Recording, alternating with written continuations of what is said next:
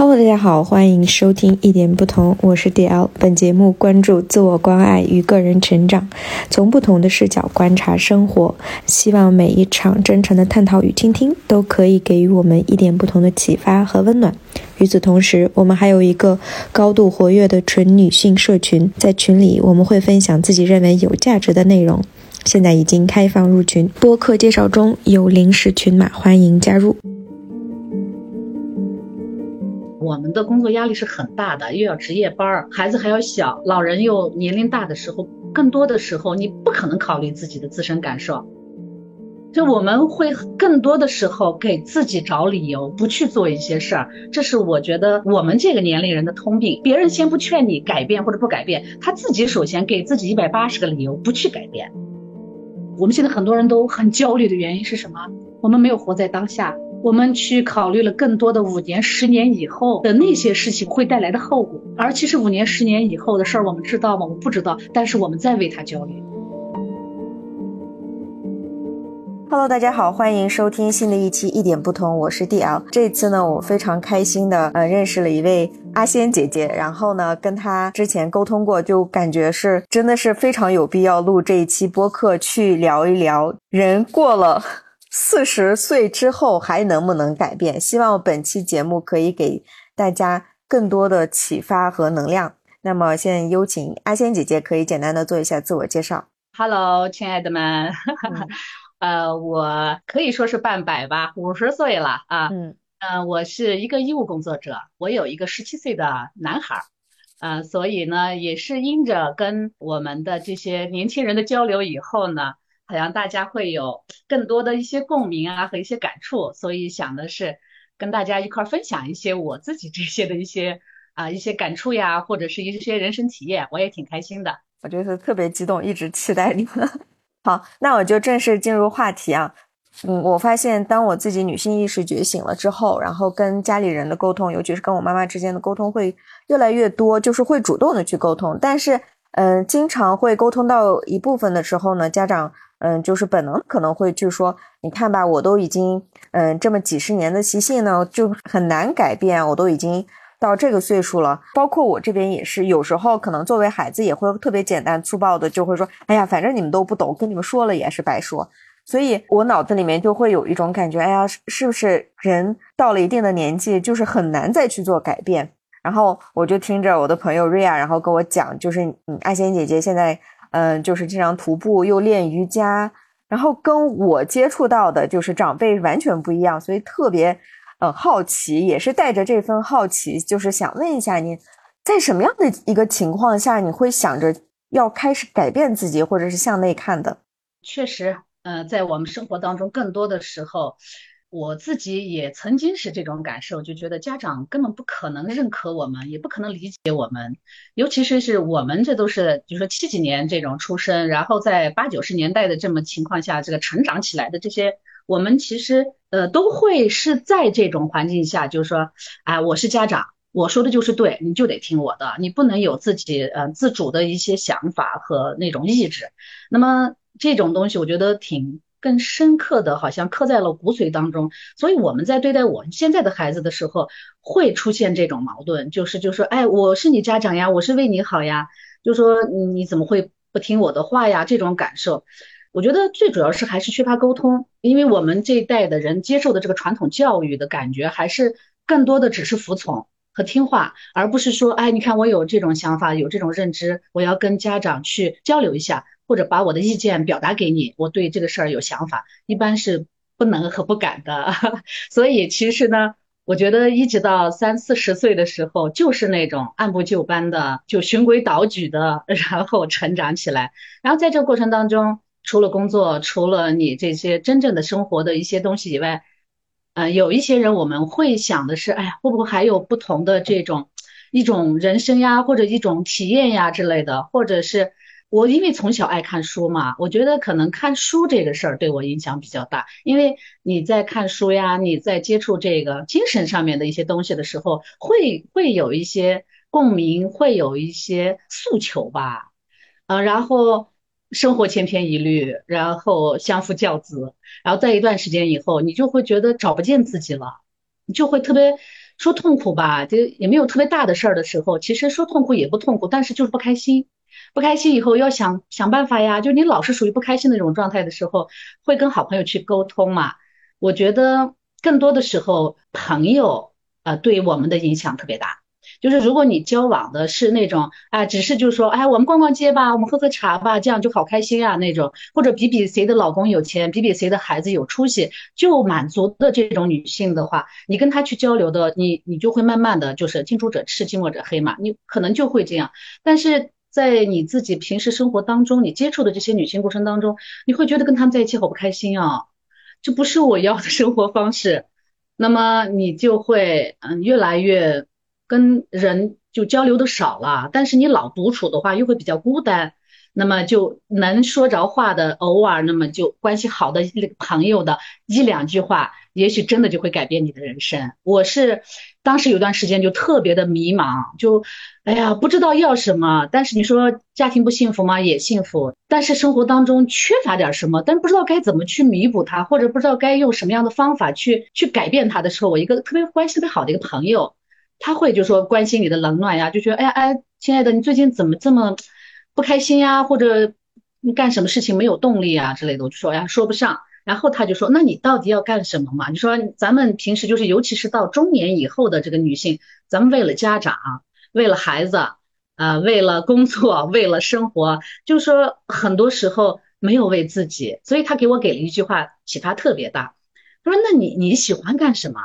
你为你自己去做点什么的时候，我就开始思考，对我其实也是有梦想的呀。我们谁没年轻过？年轻的时候都会有很多天马行空的想法，或者是会有呃不切实际的呀一些梦想，然后那些在都尘封了，在你的这些柴米油盐酱醋茶的这个生活当中，这些因为医务工作者嘛，我们的工作压力是很大的，又要值夜班儿，孩子还要小。老人又年龄大的时候，更多的时候你不可能考虑自己的自身感受。那么在孩子开始上学，老人状态反正也不是一天两天能改变的时候，你会寻找自己，就说哎呀，我我到底在干什么？我要干什么的那种感觉。我的朋友对我的那个启发特别大。其实我刚才就是觉得，因为因为很多人就是包括我现在很多的呃朋友就会觉得，就是工作生活压力特别大，包括有孩子的话，那就是根本就没有那个闲暇的心去想。自己了，因为因为一旦你想，就是反而会增加你的痛苦，那还不如就会选择麻木，选择就是经常长辈会跟我们说的话，就是大家过得都一样呀，你为什么要想那么多，对吧？然后什么嗯，best of the time 买多，嗯，你为什么总是揪着那一个点？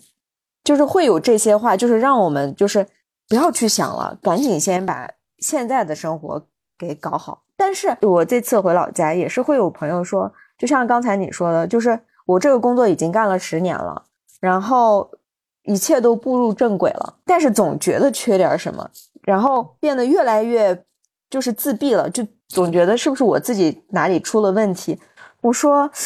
你自闭的原因可能就是周周边跟你同频的人，跟你觉得不太一样的人就太少了，可能大家在在一块儿。就像你刚才说的，跟朋友之间那样真正的关心你，真正的去给你说，哎，你自己在想什么？那这样的朋友很很少，反而是当我告诉对方，我我觉得哪里好像缺了，别人就说你别多想了，哎呀，大家都一样，走，我们喝一杯酒去。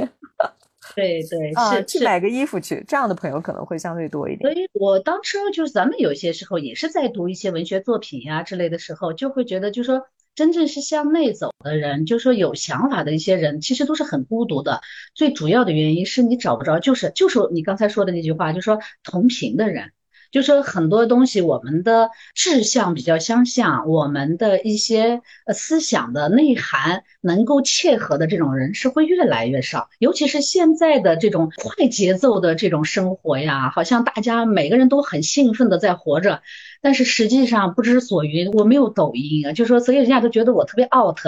哎，我中间的时候曾经就说是啊，孩子们就说哎这个挺好。我有一次，嗯，我说题外话啊，就是周六我们周天的时候。爱人去送孩子出去上学，就是还是辅导班，我把他们送走了，我就坐在餐桌跟前，刚好看抖音了嘛，就哎就看看看看看，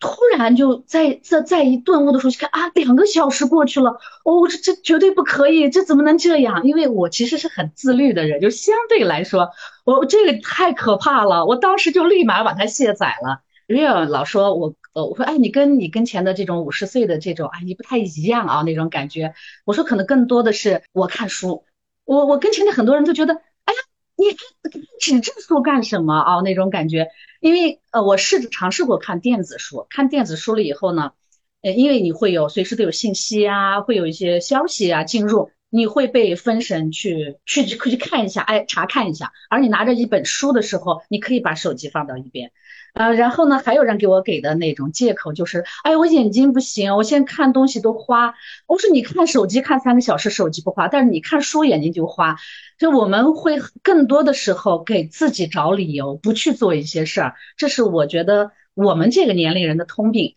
别人先不劝你改变或者不改变，他自己首先给自己一百八十个理由不去改变。我觉得其实现在难得糊涂嘛，就说你，呃，在生活当中你要是想法少点儿。我觉得也没心没肺的，也蛮开心的那种。但是当你的认知水平有一点点不一样的时候，你不想就这么一辈子过下去的时候，那你想改变，但是如果找不着方法的时候，是挺痛苦的。但是我觉得，呃，只有你经历了痛苦，你想做出改变的时候，才会有动力去变。否则别人劝说你，或者你看着别人的那种改变，说啊，这个我五十岁啊，比我还大，居然能徒步啊，居然能去，呃，我不是吹牛啊，就说你我的身体素质，很多三十岁的姑娘都比不上我。这是什么？不是说和你从娘胎里带来就一直是这样，因为我们后天的一些习惯呀会影响到。所以我觉得更多的还是你自己确实是感觉到了。你这不是你要的一些东西，你想改变了，那么你再去做改变的时候就不会那么累，或者是不会那么勉强。因为我跟前我有人，我有朋友，他很痛苦，然后我老劝解他，劝解他老是没有用。然后我说，哎，你看我去徒步了，我去爬山了，啊，我我去练瑜伽了，挺好的。因为我现在我是有那个瑜伽教培，我拿过瑜伽的教师资格证，我是有资格带瑜伽的。然后呢，我说那我到你们家去，我给你教好吗？咱们一块儿。从你这个当中摆脱出来，他就说：“哎呀，腿来脚不来了，然后身体比较僵硬了，然后肚子比较大了。”这些其实真的就是理由，因为咱们也呃会看到一些视频，国外的有特别特别胖的那些妹妹们，或者特别特别胖的那种，甚至是退伍的那些士兵，他的一个腿都是那种假肢的情况下，人家瑜伽练得很好。所以我更多的时候，我我劝不动他的时候，我就说：“嗯，我没有必要劝你了，因为。”你发自内心的没有想改变，而我另外一个邻居，他是呃咱们喀什，嗯乐普湖镇的这种一个乡村那么长大的一个纯纯的维语教学成长出来的一个大姐，比我大。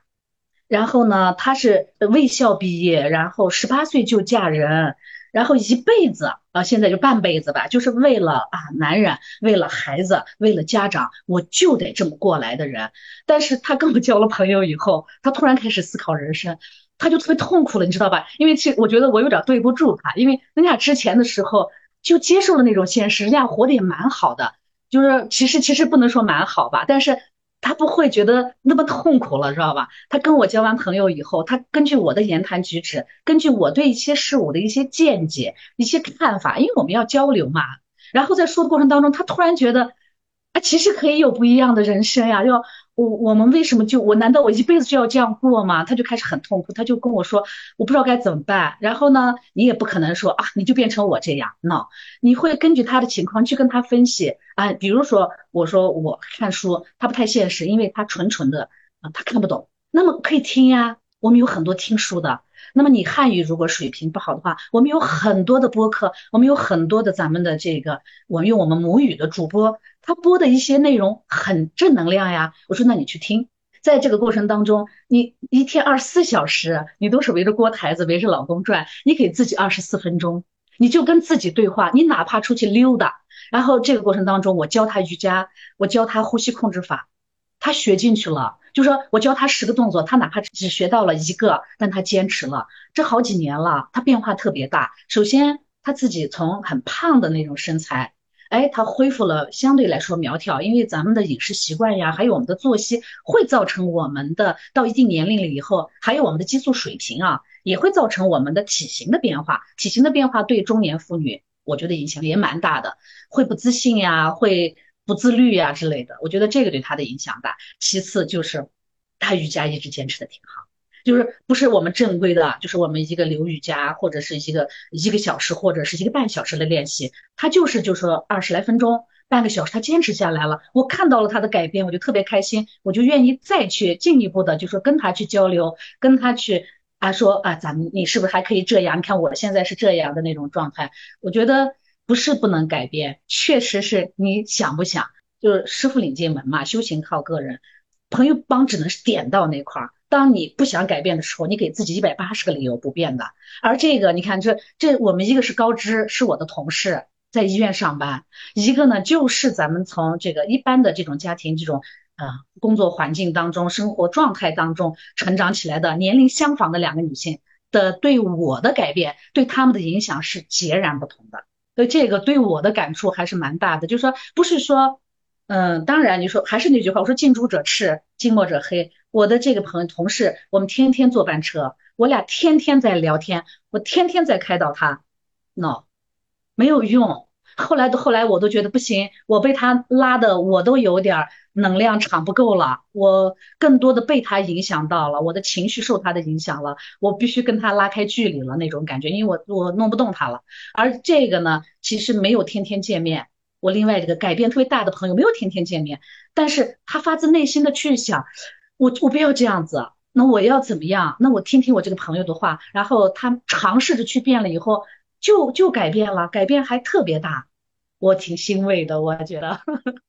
哇，真好，我听着好感动呀。然后听着时候，我不知道听众是不是会跟我一样有这样的感受，就是我感觉你精力特别的旺盛，因为就是以我的认知范围内，就是我观察到的我们家乡的。就是很多女性的话，到你现在的这个年龄，其实她的社交面会特别广。比如说朋友的孩子，呃，结婚了呀，生了呀，是不是有各种各样的这种的，就是社交的需求，对吧？是啊，不管是聚餐聚会，或者是去婚礼、去去葬礼，那这种事情会非常非常的多。但是对。然后你又是作为医生，那你是怎么去权衡这些事情的呢？因为我我自己观察我妈的话，我觉得她都已经没有额外的精力了。对对对。啊，嗯，你只是单身的时候，很多这些事儿不会困扰到你。咱们开心嘛，年轻的时候，我我跟你关系好，我想去我就去了；我跟你关系一般，我不去就不去。我有这份任性的资本。而当你成家了以后，你不是你自己一个人的生活。你就开始是两个家庭当中的两个家族当中的一些生活，然后呢，朋友圈会变得更宽，然后呢，我们的传统习俗的这种婚丧嫁娶的这种来往又会比较多。我一开始是被这些东西困扰的，会被他们裹挟，但是我有些在那种场合做的时候，我特别不开心啊，我觉得特别难受，甚至我觉得我在浪费时间，我在浪费时间的时候，我觉得我在浪费生命。我每次有些时候去完那些场合回来，我就会特别难受，你知道吧？我就觉得今天这种场合不去吧，好像莫于这些亲情呀或者友情的这些绑架。去了以后，我特别不开心。那时间久了以后，我觉得没有人能改变这种事情，只有你自己。因为当你觉得这种社交是无效了以后，你就觉得我的天老爷呀，我去的这些地方。然后若干年以后，当我有什么事儿的时候，我根本不可能再把他们叫着过来，因为我跟他并没有交心。就是我的这种观念啊，我不是说要好啊，我去了你那儿，我就必须给你发个帖子，你也必须还回来，我不是这种认知。所以我就觉得，假以时日的时候，我可能跟你都不交往，甚至有一些人确实是走着走着就不交往了。你突然觉得，哎，我妈呀，我之前花费的人力、财力这些时间打水漂了呀，因为你跟他不来往了，甚至有些人反目了。那么我突然觉得啊，我们有很多的这些活动实际上是无效的。那么我唯一能够节省出来，因为二每个人都是二十四小时，你怎么节省出来这个时间？减少无效社交。当你开始减少无效社交的时候，工作你没有办法推辞，对吧？赡养老人，你还有教育孩子，你没有办法推辞。那么从哪里来这个时间？就是无效社交，你去减少它，因为。我更多的时间，我有些人家觉得可能啊，我们在某些场合就坐地铁，拿一本书坐在那看的时候，尤其是在我们这种氛围下，人家就会觉得哦，好大惊小怪，这个人一个中年妇女抱这本书装什么那种感觉，真的会有那种感觉。但是我一开始会在意，我还不好意思，你知道吧？后来我心想的，我做我自己，我又没有干别的，就更多的时候我会听书了，因为有些时候我会晕车嘛，就低着头看书会晕，那么就听书。我觉得开卷有益吧。当你去接触任何知识的分享的时候，哪怕有一句话对你有影响，那就是受益。我我我更多的感觉还是，呃，你减少了无效社交以后，这个时间才能节省出来。我那个朋友他就是时间管理大师。我有些觉得哦，你看我要上班，我要照顾孩子，我还要我，而且我会有头痛的毛病，我要缺乏睡眠，我就会头痛。我就说，哎，我会老头痛。他就说你闭嘴，那是你的理由。就说。时间是海绵里的水。当你想去做一件事情的时候，你肯定会弄出时间来做这件事儿。你不要给我找些理由，那都是借口。你废话少说。因为他当时建议我去练瑜伽的时候，我就说啊，我什么时候去练呀？我要做饭，我要照顾孩子的时候，他这句话把我点醒了。然后不管你就必须去。有些时候你要忠言逆耳嘛，需要这样的朋友，真的很需要。对，我觉得你这个朋友真的特别好。然后一开始你不是说吗？就是也是这你跟这个朋友去聊的过程当中，然后他是关心你，是说你自己是想要什么，然后你的梦想是什么。然后这个时候你是怎么慢慢走到了瑜伽？当然，这个瑜伽可能是他是喜欢的，然后你也走上了。然后你是怎么在自己的生活当中去找到自己喜欢的这些事情的？包括这个徒步，嗯，我是自己本身是爱运动型的人嘛。然后他当我问我你想干什么的时候，我想了半天，我说我其实瑜伽这块，其实按照我的这个年龄段，我三十多岁、四十多岁的时候，我能说出来，哎，我喜欢瑜伽，我想练钢琴，这种其实应该都不多，因为很多人他都不了解。我也不是说能够深入的知道，但是我就知道这个，我我我现在想不起来，可能就最早的时候，什么有一个慧兰，有一个就是咱们台湾的有一个启蒙的。比较最早的有这么一个一个女性啊，他在电视上会播那个，我就在我印象当中，他坐在海边，然后啊很轻的在说那些话的时候，我觉得哦那种感觉好好啊，就在我的认知范围内，瑜伽是那样。当我给他说我想练瑜伽的时候，因为我都不知道他在练瑜伽，那时候我都不知道的情况下，我说我想练，他说刚好呀，我就在练，然后我就有资源，离你单位很近的地方就有馆，我给你介绍老师，然后说啊，我说你在练瑜伽吗？他说哎对。不长的时间内呢，我就去了那个馆儿，然后我觉得哎挺好的，我说那就既然觉得自己做什么都不开心了，那就做一件事去尝试一下，会不会从这里面有不同的感受？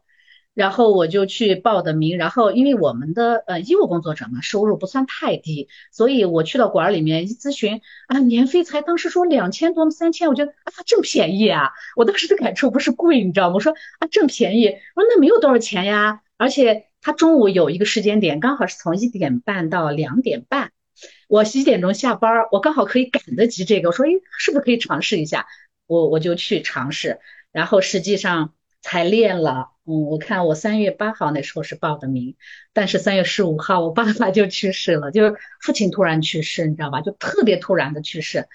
嗯，因为可能是就说家里面虽然我们有我们这个年代的这个家庭当中都会有四个五个甚至更多的孩子，那么家长更多的时候是要养育我们，要让我们啊 衣食无忧的情况下，他们没有什么认知和时间跟我们真正的去坐到这儿来，孩子坐到这儿我们俩谈谈心，没有这种。但是我会跟父亲的感情更深一些，因为不同的孩子对跟家长的这种方式不一样嘛。然后我其实就特别难受，呃，当把头七办完了以后。其实你内心当中的这种难过，你怎么表达？你跟别人哭，就是咱们的葬礼该哭咱也哭了，但是你内心当中的那种痛和你你没有办法排解。头七完了不就得上班嘛？然后上班的时候我就天天泡到瑜伽馆里，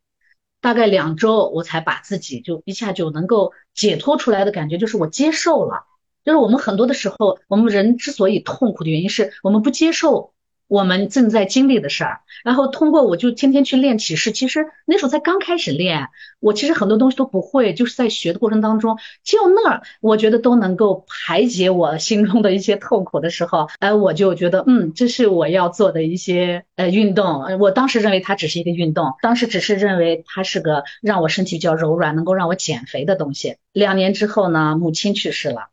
啊，这个就影响很大。呃，又因着我母亲去世，我去呃华西医科大学去进修，那一年的时间，我在成都待了一年，因为父母亲都不在了，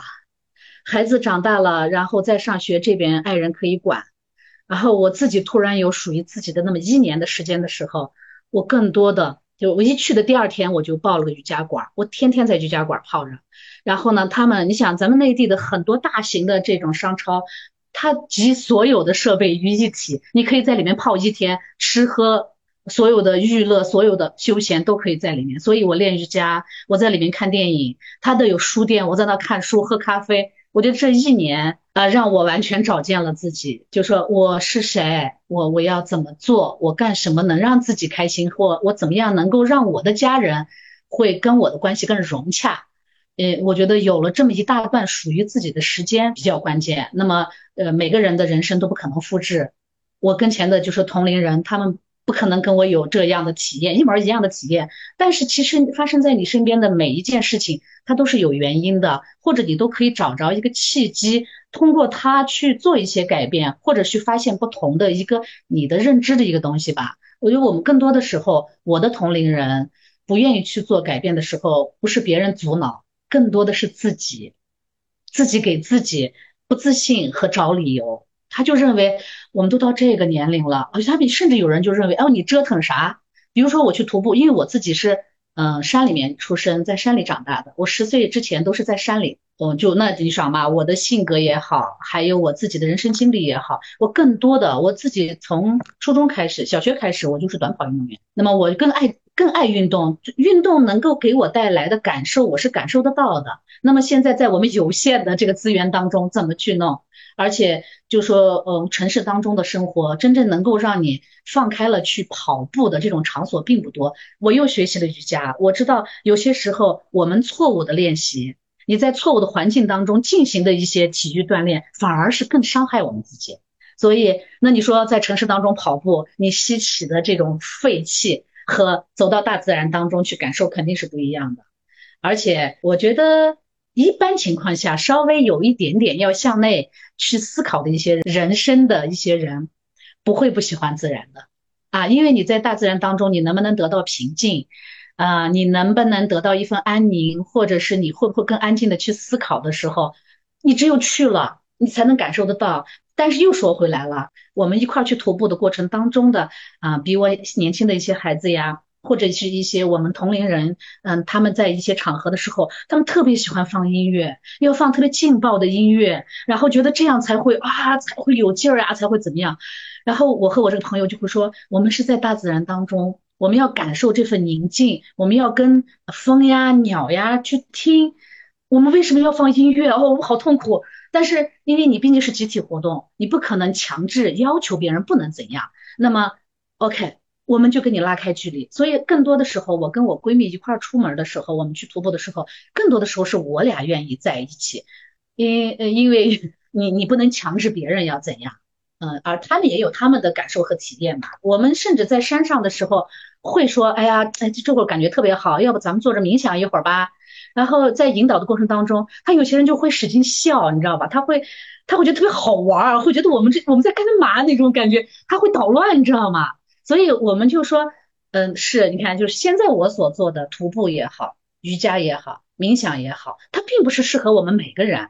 但是我们有更多的方法呀。就是更多的方法是什么？人家说唱歌可以缓解情绪，你去学唱歌呀，跳舞。广场舞，你在内地你见的更多的，咱们广场舞啊，那大妈大爷都已经不算数了。现在全都是咱们什么呀，青少年。我看到很多的视频，就说咱们一些哎小伙儿，咱们一些咱们国外的，像这次咱们成都这个大运会，这么多的这些人他在跳广场舞，而在我们这边，更多的你在广场舞当中你能见着的身影，没有像我这种面孔的，像我这种面孔的中年大妈级的，你基本上见的很少。Why？为什么？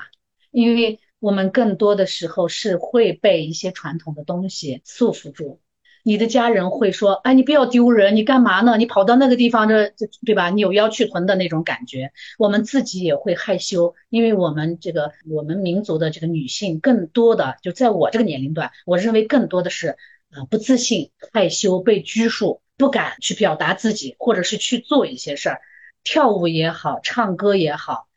甚至去一些读书会。我觉得一说读书会，好像又有点强人所难了。我觉得咱们都是，尤其是像我自己范围内的我自己的朋友，就我和他看书，剩下的我们一块儿的一些闺蜜，她们都看不了书，说哎眼睛疼了，头疼了，脚疼了，孩子了，老人了之类的，你还是给自己找理由。所以呃，方式方法不可复制，但是你要去寻找。每个人都要寻找什么样的方式能够让我得到安宁，因为更多的时候我知道的是，我们医务工作者的压力比较大，然后值夜班，我们的作息比较混乱，再加上现在的生活节奏，呃，各方面的这个压力的情况下，很多人有睡眠障碍。我跟前大多数人在吃助眠药，为什么？因为他没有办法跟自己交流了，他没有办法跟自己自处了，他睡不着，他睡不着是有原因的，但是他不找这个原因，他在吃助眠药。甚至从很普通的药已经上升到级别比较高的这种药，而我觉得我在通过我每天晚上，我每天晚上都会练练这个呃睡前的冥想呀，睡前的简单的一些拉伸，因为你学到一定程度了以后，你会自己在家习练了，那这就是受益了。然后睡前读书啊，然后你就随便翻几页书，我觉得书是最好的催眠药。我再好看的书，我觉得都会觉得啊开始困了，打哈欠了。那这种方法帮助我睡眠了。我能睡得很踏实的情况下，那我就更愿意去去做这种事儿。我觉得是一种良性循环的问题。但你如果没有受益到，你没有尝试过的时候，你就会觉得啊，那个不不适合我，哦，这个不适合我。他首先都不去尝试，他就去否定。而且我们更多的时候是因为缺乏锻炼嘛，身体素质就不好。因为我们看书少，我们思想少，我们的认知就会比较窄的这种情况下，那么他就会呃更不自信。那又变成一种恶性循环，我觉得这个是好像是这样的一种 状态。听然你说，就是我看到了，就是两个方面嘛。一方面就是说你跟别人之间的关系，就是因为很多很多人，就是包括就是传统女性，包括我父母给我的教育，或者是我跟别的同龄人去交流的时候，我们很大很多一个程度，我们想要去挑战一个新的东西的时候，我们会想到啊，别人怎么会看我，对吧？对啊，我老公怎么会看我？我父母会怎么看我？之类的有很多，那当然，任何一个人在尝试一个新的东西的时候，别人可能本能的就会说：“哎，这个东西到底你为什么要尝试，对吧？你自己的生活不是过得好好的吗？”然后就是会本来想敞开，可能马上看到别人的眼光就会把它给合住了。所以我就是比较好奇，就是嗯，您的爱人对你现在这些的这样的改变，他是怎么看呢？看待的呢？他一开始也是觉得不接受。他就会觉得，哎，难道现在我没有让你开心吗？我没有给你带来幸福吗？你为什么会觉得痛苦呢？他不能，他不能理解，你知道吧？他觉得他对我那么好，然后 我应该很幸福。他他不支持的，他不支持，就说我去练瑜伽，呃，这其实这些话都不该说了。我是偷偷的去练的，你知道吗？就是我不占用我下班以后跟家人相处的时间，我是。自己挤出来，我应该午休，或者是我应该跟朋友去联络感情、去吃午餐的这个时间，我去练。但是这个不能长久，时间久了以后，你嗯嗯，毕竟隐藏这种事情会很累嘛。那你就试着跟他交流呀。你看，就哎，通过这个啊瑜伽，我从父亲的去世的这种阴影当中走出来了呀，或者怎么怎么样呀。他不懂，不懂以后不理解，不理解以后其实还是不接受，啊，其实拖后腿了。但是。呃我确实是觉得，嗯，在一起生活了那么多年以后，我很多的一些内心的想法，他不能理解的时候，我不能求得你的苟同了。那么，我还是要坚持去尝试一下不同的东西。而且，我觉得我从事的是比较健康的这种对身心有益的东西，我干嘛不去做？我干嘛要受你的影响？我不能受你的左右，我就要去练。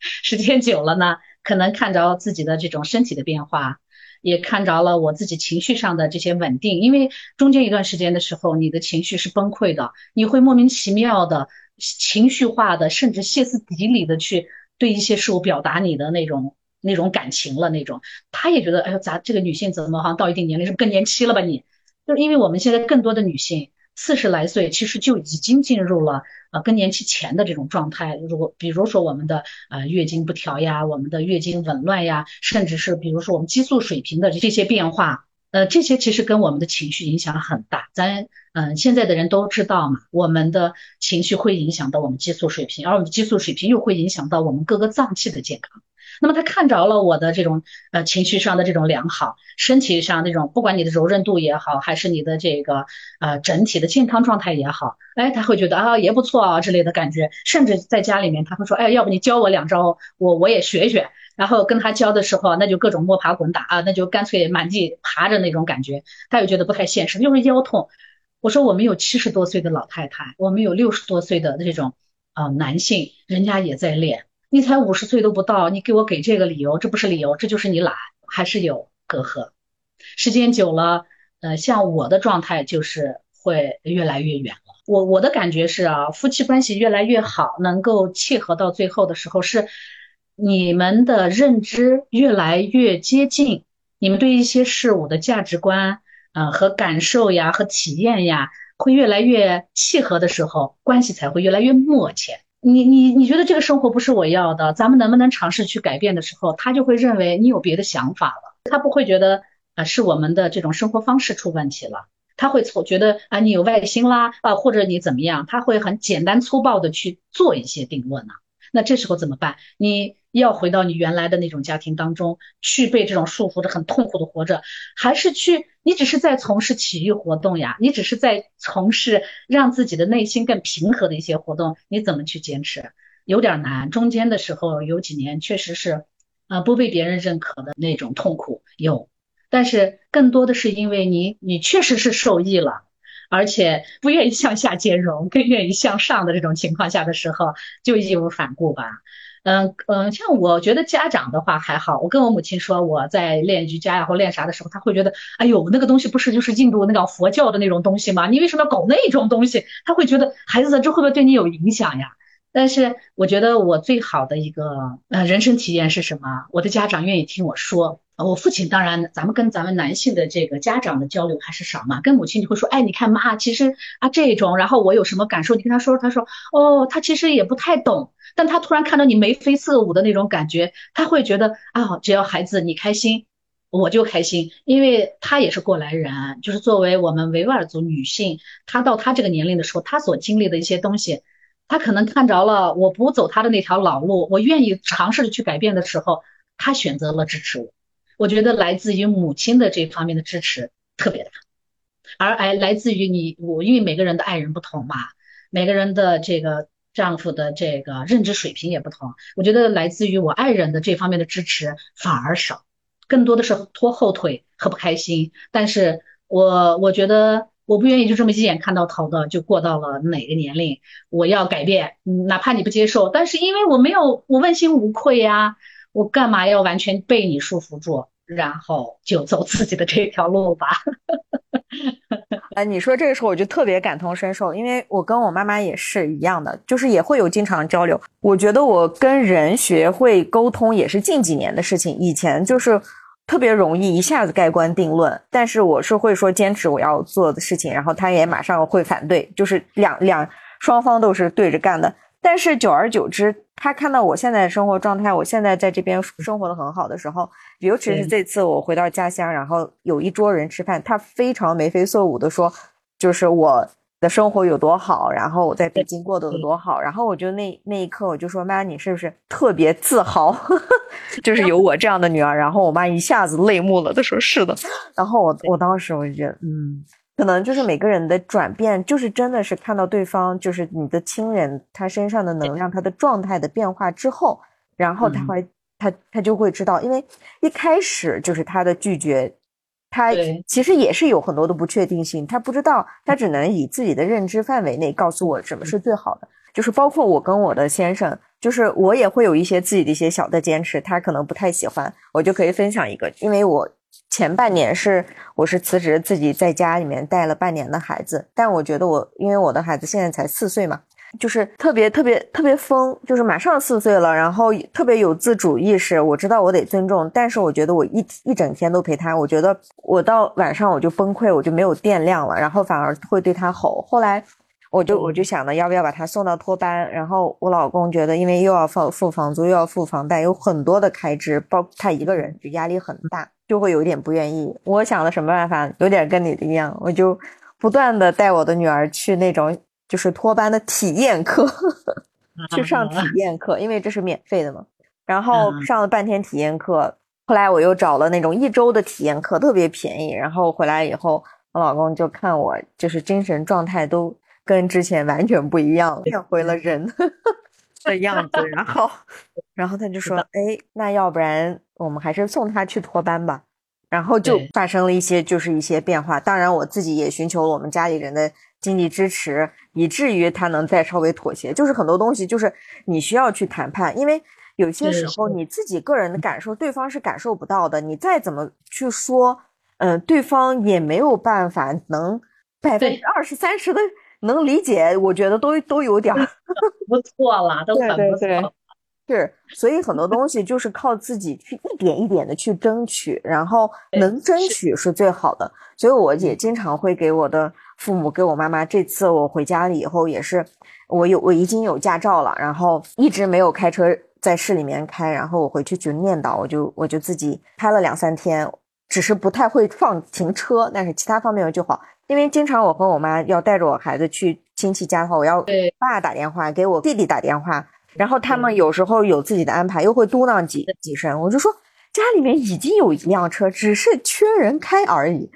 而且我妈妈有就是已经是十几年的那个驾照，但是她从来没有上过路。然后我就给我妈妈说。当然，她现在要就是过一阵要来北京，要陪我去照顾一段时间孩子。但是之后他可以再回去。我说你你得你得自己去上路，因为很多时候，包括我爸和我弟弟会本能的就会告诉他：哎呀，你开车肯肯肯定不行。你一着急，你一紧张，本来我妈就比较属于担心的那种体质嘛，然后就是本来要按刹车，不小心就会按上油门，就会有很多这种的负面的东西就告诉他，本来。就是唯唯诺诺，不太敢。然后我跟他说完了以后，他刚想尝试，结果我就是男性的这样的一通一说，他就一下子又缩回去了。所以我觉得这个真的挺难的，毕竟在这样的一个家庭里面是已经生活了二三十年。对对，就是你再去已经有时间精力，然后又有经济上的支持，身体也还行的情况下，你要去做自己想要去做的事情，又需要很大很大的勇气。所以我觉得确实挺难的，所以一定要打一些包围战，就是一点一点的去争取。你可能没有办法马上离家出走，但是能做一点小的改变还是蛮蛮重要的。对呀，不是就前两年咱不是内地有一个大姐，她也是在家里面忍耐了很久啊。当呃她女儿的孩子可以上学了以后，她不是开着一辆她自己两万块钱买的那个小面包车，义无反顾呀，毅然决然呀，我就觉得。她的那种心态呀，我当时就已经可以，我特别能够感同身受。虽然我没有她的那种勇气去做，我也没有被逼到那个份儿上，但是我我当时的那种感觉，不是觉得他脑子有问题，我觉得他终于敢去去为自己去做一些事儿了。那么两年之后，呃，就就然后他在尝试的再回到家庭当中的时候，他的爱人没有做任何改变。仍然是冷言冷语，仍然是那副腔调的时候，而这个大姐，她从她刚出去，咱看她视频上当中的她的那种面相，以及他的穿衣打扮和他的言谈举止，再和两年之后他走南闯北，接触了更多的人，看到了不同的风景，体验了不同的人生以后，他所表现出来的那种气场，那完全不同了。他甚至都已经不用跟你计较了，你居然没有做任何尝试，我我就觉得我太喜欢这则新闻了，我觉得。嗯，我们跟前就是，当然这种人是少之又少，但是那同龄人呀，也是五十郎当岁的这些年龄，人家愿意去做，甚至敢去做了。我觉得这就是我们的一个榜样，不是说让每个人都开着车好出去耍去，不是这样，可以用不同的方式，真的是可以用不同的方式，哪怕是一丢丢的改变，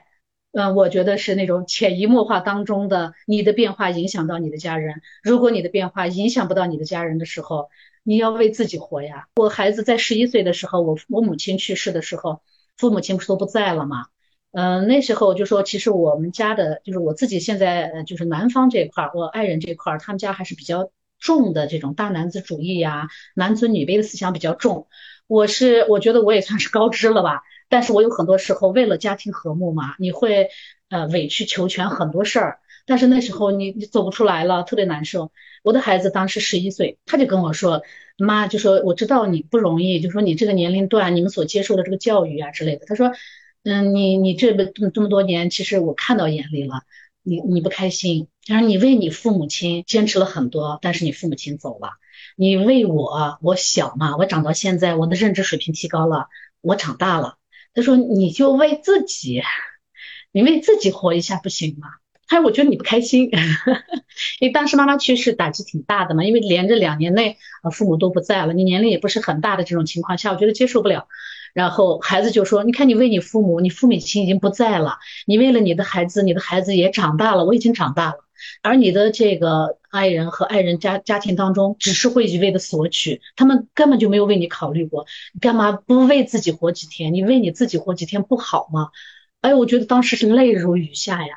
跟孩子是抱头痛哭，这些话对我的影响特别大，所以我现在动不动我跟 Real 他们接触也好，我跟嗯我们这些徒步队的有些人去交流的也好，我就说真的，就说连一个孩子他都能认识到这些东西的时候，我们更多的时候是把自己困在了一个一个境地当中，我们不敢去尝试改变，或者我们不知道该怎么改变。我可能还是属于嗯愿意去改变的人，所以这些你看，不管孩子也好，不管是朋友也好，他们这些话。也许我们说了很多很多，但是他就这一句话，突然就会觉得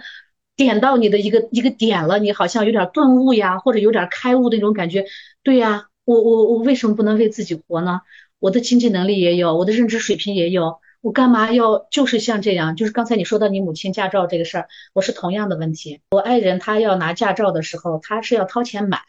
那时候嘛，你想零几年，然后我说，哎，你你开车。你的车上坐的都会是至亲，你的父母、你的孩子，你没有一个安全系数怎么能行？咱们去学正规的去学出来。他说他没有时间啦，没有，我陪你，我陪你，OK 吗？你如果自己觉得不行，然后当我跟他报了名，我们去学驾照的时候，我发现我怀孕了。所以当我拿到驾照的时候，我是大着肚子，我是我们那个驾校那个考过考场的一道风景线，我学的特别好。因为我觉得我学习能力强嘛，然后肚子很大了，没有两个月以后就生了，生完孩子呀，奶孩子呀，就是咱们女性的这个生理上的这个弱势，你没有办法。然后呢，我爱人就基本上没让我碰过车，他就觉得啊，反正有我呢嘛。你一开始你就会觉得，哦，他挺心疼我的啊之类的。时间久了，你发现不是这样，因为我单位很远嘛。然后当他换了一辆车，我们要我们另外一辆车的时候是存在在那儿，你要么就是啊贱贱卖，要么就在那儿停着暴晒的时候，哎，要不我也开吧啊，反正有车嘛，我又不是没拿驾照。他觉得他没有时间来诶教你引导你，然后你说那跟前也有啊关系特别好的老司机啊那些大哥呀之类的，说哎要不就反正他也退休了嘛，就一块儿让他就跟跟我嘛，我就是去上班呀或者回来的路上他跟一下我，我练练手，是不是一两周我就能练出来？他真的是打击啊，然后他的那个话音不太好听啊，我就不能现在在这儿描述。然后我就当时心想着，阿仙，你不开车又怎样？你有能力挣钱，拿钱能解决的事儿，它都不是事儿。我不开还不行吗？所以这么多年我就再没有开车。而现在呢，因为我带着孩子自己过嘛，然后很多人说，哎，你是不是应该买辆车去开呀之类的？我是觉得，一是交通比较发达，方便了；其次又觉得。不自信了，因为你你你是在十几年前拿的驾照，那基本上没有碰过车，然后现在的这个马路上的这个车的车流量有级数级的这种倍增的这种情况下，你会觉得，哦，我觉得没有安全感，没有自信了。然后我就觉得，哎，再说吧，我觉得现在挺好的。我我跟前所有的朋友都有车，我出门出租车这么方便，滴滴这么方便，地铁这么方便，我就认为我不需要。偶尔呢，有那么一两次。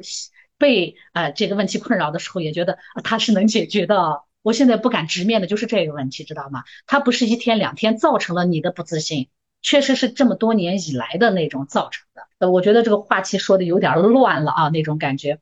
反正我觉得更多的转变啊，自己首先要有，你自己触动你内心当中的我这样的不是我要的生活。我已经变成了我不喜欢的样子。其次就是你跟前的真正的，比如说你你在意的人，别人说啥其实无所谓，你同事说也好，你所谓的邻居或者七大姑八大姨子说都没问题。他们说他们的，你做你自己的，绝对没问题。你能坚持到，就是你自己的至亲，比如说我的孩子，比如说我三十年的这个朋友的那么一句话，他就一下子就让我，啊，我确实是。可以去改变，那我去尝试一下好吗？一旦尝试了，那就绝迹了呀。因为你寻找到内心当中的一种愉悦的东西，那是只可意会不可言传的。对我真的可以从你的面部表情和这个能量可以体会到这一点。对，然后说回到那个车，我要简单的点燃一下你的这个 就是你要考虑一下，就未来你可以想在新疆可以自驾游这一点，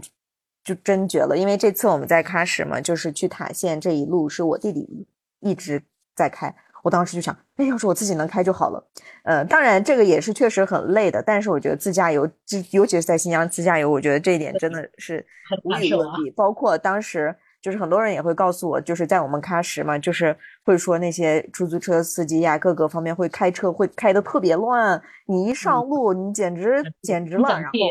对我当时我就想到，就驾校里面，去年我在北京拿的驾照嘛，然后驾校一个老师告诉我就说。你就在路上开的多慢都没有关系，虽然吧你会有可能会造成堵车，这个不太好意思啊。就是，但是这也是暂时的嘛，也就一两周，你适应了就好了。但是当然也会有别人就是去催你去按喇叭，甚至有可能会有人骂你，你就不要管，你就开你的路。然后真的这次我在市区里面开车，然后有一个出租车司机，我可能不小心把他给别了一下，然后对方过去骂了我一声，我也没太听清楚。但是那一刻你知道吗？我好开心呀！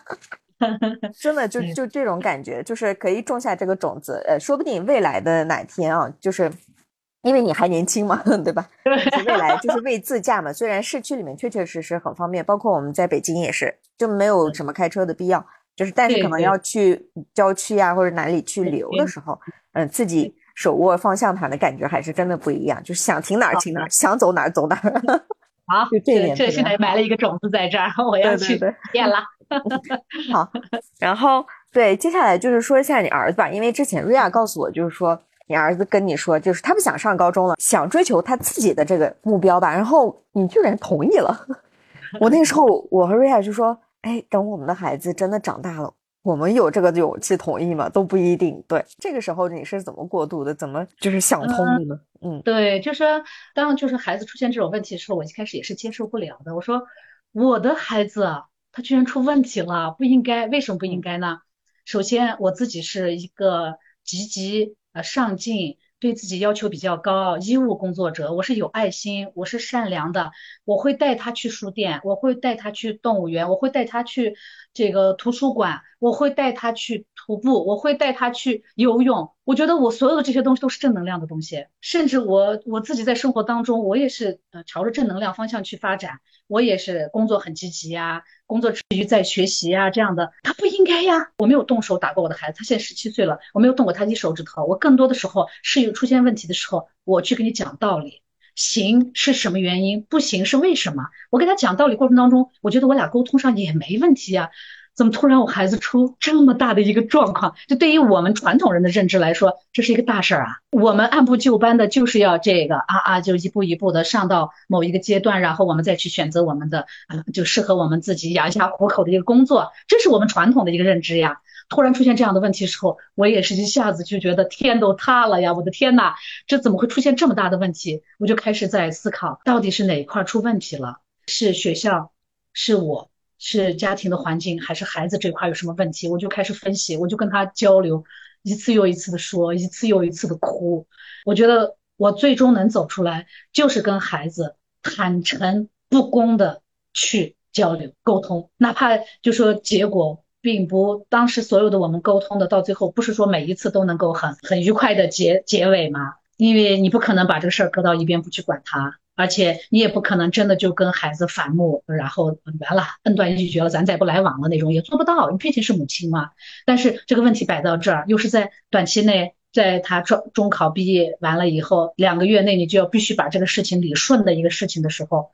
呃，也痛苦了，真痛苦了，因为我们更多的就认为我们啊要上高中、上大学，得到一份稳定的工作，你才能够呃过上你想要的人生，这是我们的认知。但是呢，我的孩子不愿意，他就说：“难道人生只有一种活法吗？”然后他把我的嘴堵得死死的一句话就是：“你开心吗？你热爱你现在所做的这份工作吗？你没有办法，是因为你当时接受的教育让你进入了这个工作岗位，然后呢，你又有了家庭，你又有了要赡养老人、有抚养孩子这份责任，你没有办法逃避这份责任和义务，你才在坚持。你不开心呀？你就算是高薪，你不开心，你为你自己活了吗？”你有属于自己的时间吗？啊，这个问题就一个接一个问题就就甩着出来。对，所以说孩子，哎，当时确实是问了我很多很尖锐的、直达我内心当中的一些问题。我本身最近这几年不是本身也是在思考，这是我要的生活吗？这还是我自己吗？因为我觉得我已经变成了我自己不认识我自己的样子，因为生活的啊这些柴米油盐酱醋茶的这个磨，还有工作上的，首先压力比较大，其次。又是千篇一律，因为你机构工作，你不可能好像呃更多的这种转变，所以有一些朋友就会问我啊，你还在医院上班吗？我说你这不是废话吧？因为我们这个这个专业性太强了，你不可能三年在这儿上个班，三年又去那儿上班，不可能。所以其实这几年我自己本身也是比较痛苦这些问题的时候，孩子突然问这么多尖锐的问题，我怎么回答他？但是你又不能说哦，是我不开心，你去过你的人生吧。你肯定还是要跟他去解释呀，去说呀，就说你涉世未深呀，你所接触的那些接触面儿，你们根本都没有步入过社会，你知道社会有多么残酷吗？你知道真正的生存的压力是怎样吗？就说你还是会在尝试的去说服他呀，去想嗯转变一下他的这些理念的时候，你就会发现。嗯，突然他跟你就开始离得有点远了，他不愿意跟你交心了，甚至他会觉得这种活着有什么意思？说我不愿意这样活着啊。他突然就谈论到生死的问题的时候，作为家长是会害怕的。虽然我们更多的家长就是有求，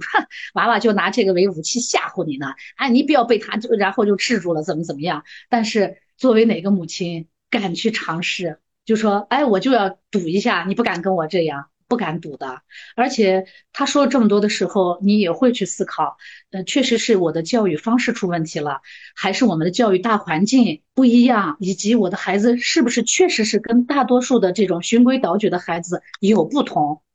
我让他去尝试走不同的人生的话，对他的今后有什么样的一些影响呀？我们人为什么要忧虑、焦虑？我们为什么要嗯很痛苦？我们现在很多人都很焦虑的原因是什么？我们没有活在当下，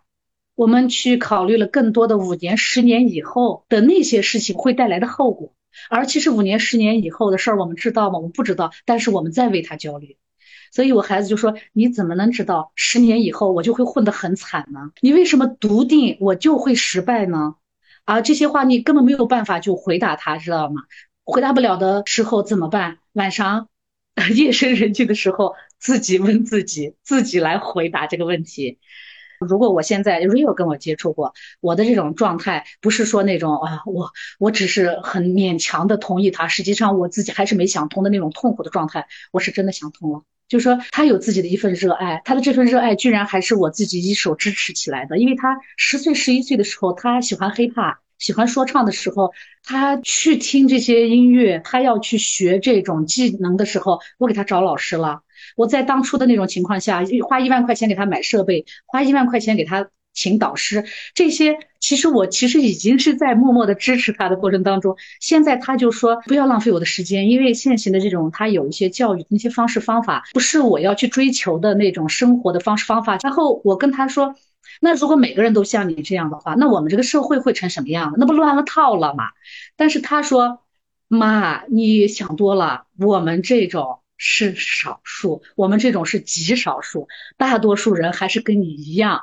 循规蹈矩、按部就班的活着。而我们这种真的是极少数，我们真的不影响到别人。只要你们不要来干涉我们，我们不会去影响别人的生活，我们影响不了大节奏。哎，我一想，哎，也对，哎，也对。呃，然后看到他的那种不开心，你说我们家长坚持到我们坚持一个方式方法，我们坚持你要必须上大学，我们坚持你必须做某个工作的初心是什么？不就是要让孩子过上好的生活吗？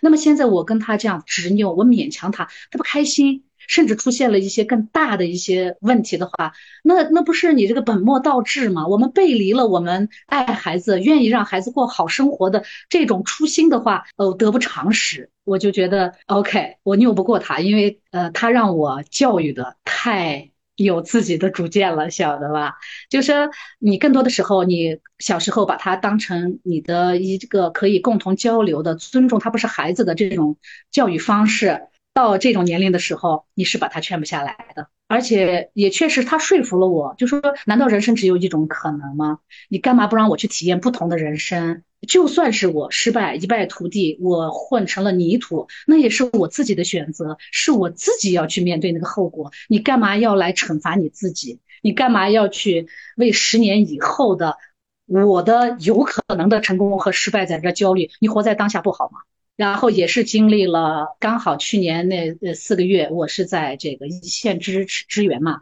孩子是在家里，我们是在分开的这种状态下，也不可能天天面对，如果天天面对可能会鸡飞狗跳吧。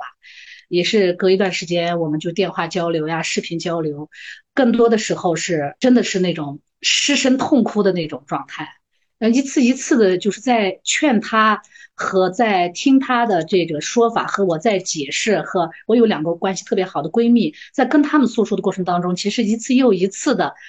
来诉说的过程当中，把这个事儿给捋清楚了，然后我就。最终愿意去面对了。我说真的，没有什么可以不去面对的，因为我的工作性质是医务工作者，我要面对的生死的问题会更尖锐。那么在生死的问题之前，我们现在的这些东西都是矫情。身边也有那种例子，就说家长跟孩子沟通方式不对，以后孩子做了极端的这个选择。我们跟前有两个同事，一个是几年前一个护长的孩子，十四岁的时候选择了轻生，直接从三十楼跳下去。然后就是在去年，我跟孩子正前前后后这过程当中，又一个同事的女儿十四岁轻生没了。那么我当时就觉得，我选择去尊重孩子的这个不一定是坏事，总比你失去孩子好吧。最终我还敢于去同意他的这个原因是我有给他兜底的自信，我有这份资本，就说你能够尊重孩子的一些选择的信心来自于哪里？退一万步。还有我呢，退一万步，我身体健康，我心智成熟，我有很高的这个认知水平，我有高薪，我就这么一个孩子，退一万步我都能给你兜底。哦，OK，去做你的人生去吧，去做你自己吧。然后现在挺好的，从去年十月份我同意，到十二月份我们能够自由出入了以后，他选择了他自己所喜欢从事的 DJ，然后说唱、出歌，然后现在自己养活自己呢。所以柳暗花明吧，虽然不知道将来会怎样，但是你爱孩子的最好方式，人家说嘛，鸡娃不如鸡自己。你爱孩子最好方式是爱自己，你让自己的身体健康，你让自己的情绪稳定，呃，你让你自己能够活得积极正能量的时候，孩子能感受得到。所以最终是让我能够走出这个心结。其实说了好像咱们就这么几句话就能够啊结束了，实际上心路历程只有当事人自己知道。尤其是按我的这个年龄，就是咱们我所以去接触 real 呀，接触你们，我就觉得哦，那好好喜欢你们的那种感觉，因为你们在这么年轻的时候，已经对人生的很多问题就有更深的这种思考，就愿意去做不同的尝试，不愿意就这么循规蹈矩的就按一种活法去活，去体验不同的人生。我觉得这是在我三十岁的时候想都不敢想的一些事儿，所以我更愿意跟年轻人去打交道的原因是，没有什么是不可能的。那么，呃，我觉得也是在一次一次劝说孩子的过程当中，其实把自己劝下来。咱俩的这个 时间有一点点长了啊。哎，哦，好，没没事没事，我是请了保洁阿姨，因为我们一个月不在家，然后我一个人，我觉得太累了。保洁这个，我再给你说一句话，说我跟前的有很多朋友都是说，你的收入这么高，你干嘛？因为我们的房间比较大，我要请保洁，我的婆婆、我的老公都不会同意，他们会说。哇，你作为一个家，你妇女，你自己不来打扫卫生，你居然让花钱让别人打扫卫生。所以我在工作之余，我在那么辛苦的情况下，我还要自己去打扫我特别特别大的那个房间，带花园的这种房间的话，我是累成狗了。以后我才知道不能受别人影响，毕竟经济是我自己出，累是我自己累，我有权利去这样去做的情况下，而且我没有时间嘛，我没有精力去做。那么我虽然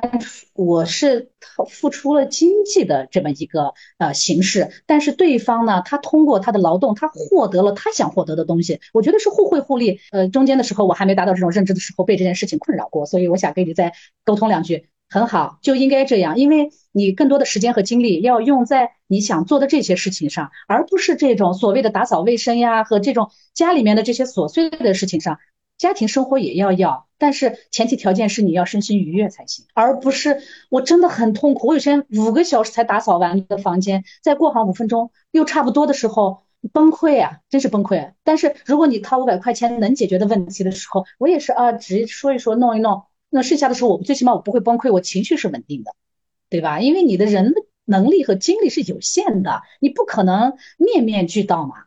总是有一些方面，你要把一些能力、一些精力给节约出来才行啊！太好了，你这个选择很好。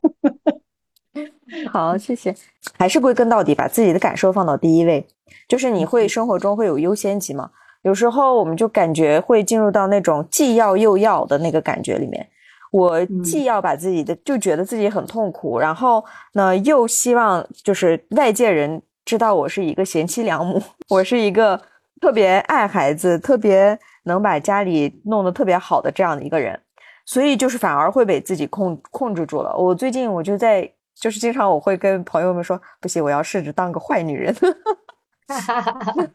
我现在就是口头禅，上一期播客我也说过，就是好女人上天堂，坏女人走四方。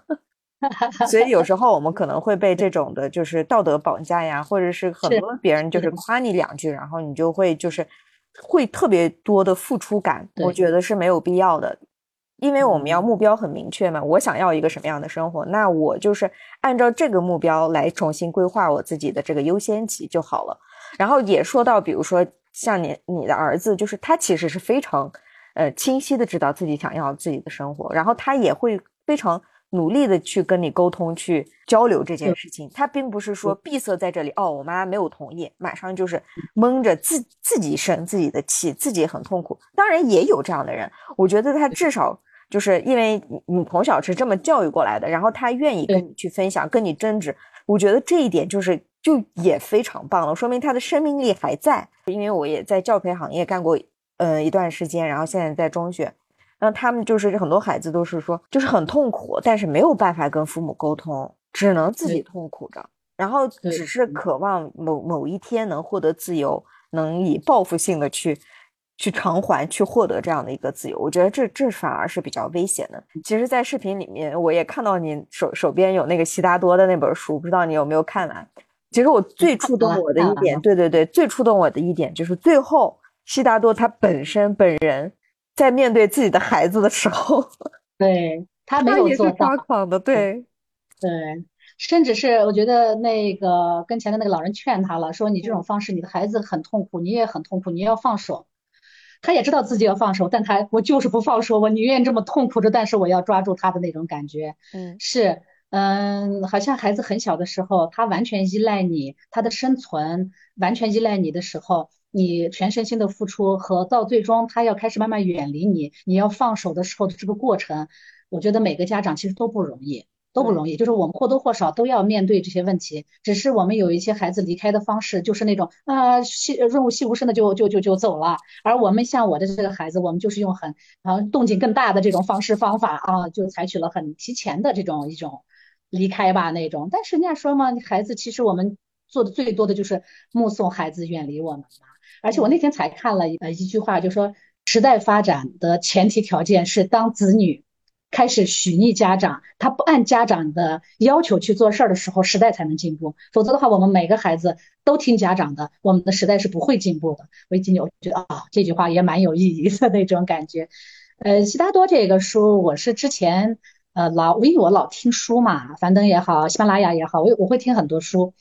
然后有听到过，我还觉得，哎，我应该看一下这个。其实我觉得是因为我自己本身也是在练瑜伽嘛，好像更是向内要去寻找一些东西的时候，我觉得是比较适合我的书。我还没有去买，刚好跟 Rio 就聊到这个话题了，他说，哦，太，他说你知不知道这个？我说我知道，只是我还没有读。他说太建议你读一下，我就立马下单买回来，然后在一天两天内我就把它读完。读完了以后我就放到枕边了。我觉得这个书值得我几刷的去读它那种感觉。很多东西你会产生共鸣的原因，是因为你有过这种思考，你有过这方面的痛苦，你甚至有过这方面的切身的体验，你才愿意，你才会产生一种啊共鸣，啊这个点儿 get 到了那种感觉啊。对，这也是真的是有一些书值得反复读，每隔几年读的那个感受是不一样的。不一样。对悉达多，我是有孩子之前我其实是看过的，然后当时只是觉得哇，他经历了好几波这种感觉。然后等等有完孩子，你再去看的时候，反而打动我的地方就是在不同的点里。所以最后那个老人告诉他：“你看，你的父母也没有劝动你，你又怎能劝动你的孩子呢？”所以你想，是我在去年做过这这个选择，让孩子去做他自己的事。我在读到这本书的这种这种感触啊，真的 不一样，每个人读的感受不一样。所以我觉得开卷有益吧。你看，就是 Real 他读到这本书，他可能 get 到的点。他想给我分享的东西和我看完以后我 get 到的点是肯定是不同的，对对对。但是你首先前提条件，你得打开书去看呀，你才能够去感受、去有所感悟吧。我觉得我还跟孩子能够沟通的最重要的一点是，他也看书，他看书看的。比我深，他看的更多的是哲学类的书。他以前甚至说我：“哎呦，你这个中年妇女，你能不能不要读那么多心灵鸡汤的书？”我也跟他开玩笑，我说：“你要允许啊，中年妇女要多喝鸡汤嘛啊，自我宽慰的那种感觉。”他也有很多很多书，我也有很多很多书。一开始的时候我就觉得不能理解，我说：“咱买这么多纸质书干嘛啊？”虽然我也爱读书，但是后面这几年，尤其是这个啊，这个孩子还小，我就鸡飞狗跳的日子的时候，其实没有属于你自己的时间，真正的定定心心的坐那儿看。书，然后呢，他爱看书，我就给他买呗。后来我觉得放不下了，一个书架变成两个，两个书架变成三个的时候，我也会说，哎，孩子，你懂不懂？有一种书叫电子书呀。然后他就说，老娘，你懂不懂？有一种东西叫做收藏。他说，文物也好，呃，有一些纸质版的书也好，甚至是一些，它不是呃黑胶嘛，有很多很绝版的黑胶呀，这些东西，它有一种有一个名词叫收藏，好吗？我说，哦，OK。所以我们家什么多书多，那。这个是不是就是一个耳濡目染和潜移默化呢？对吧？我觉得这点就特别好，有点期待看到我女儿真的到青春期是什么样的一个情况。啊，我们家也是书超级多。那就没问题，嗯，没问题。嗯，好，我觉得今天我们聊的就特别的开心。说到改变，其实最终还是要有一个敞开的心，就是允许这些的选择的发生，不管是对于我我们自己，还是对于我们自己的孩子来说。当然，这个过程当中虽然说的简单，但是就像你刚才所说的，跟跟孩子的电话沟通都会泪如满面，就那样花了很长时间才能慢慢的去接受。所以说，改变是难的，但我们。也是可以从那个百分之五那个最小的那个点开始，从第一次谈话开始，从第一本书开始。我觉得今天的这一期真的是给我也注入了很多的能量，谢谢阿仙姐姐。也希望就是朋友们能够听完了以后给我们一定的反馈和留言，也希望大家可以把我们的音频传给你们的 父母去听一听，改变是可以的，不管多少岁。对对对，就是也很开心啊，因为。更多的时候，因为我们因为工作的原因，还有家庭生活的原因，好像跟我们自己同龄人接触的比较多，也是因着出去徒步，在这个团队当中有更多的年轻人，我们才有机会去接触到你们。然后我会觉得，因为我觉得愿意去徒步呀，愿意去读书呀，读书会这些孩子，他首先已已经是在呃同龄人当中已经是迈出去一步的孩子，然后接触到你们，我还我才会觉得，哎呀。还挺开心的，就说我们的就小一辈的，还有这么多积极的、正能量的，还有这么优秀的这些孩子在啊，我也觉得，呃，我也觉得挺呃欣慰吧，或者也是开心，所以更多的，呃，每个星期都愿意出去的原因是除了。走到大自然当中去，呃，释放自己内心当中的一些情绪呀，啊，去自我疗愈过程当中，我去接触像你啊，像 Rio 啊，像我们团队里面的那些年轻的孩子，那些积极正能量的不同的这种啊人生的一些体验呀，一些人生的活法，我觉得，那么对于我的改变，可能又会又会往一个不同的方向去发展，我觉得我也挺开心的。那我们这一期节目就到这儿，嗯，希望我们下次有机会继续录制更好的一些音频。那我们这期就到这儿了，嗯，好，拜拜，拜拜。Lights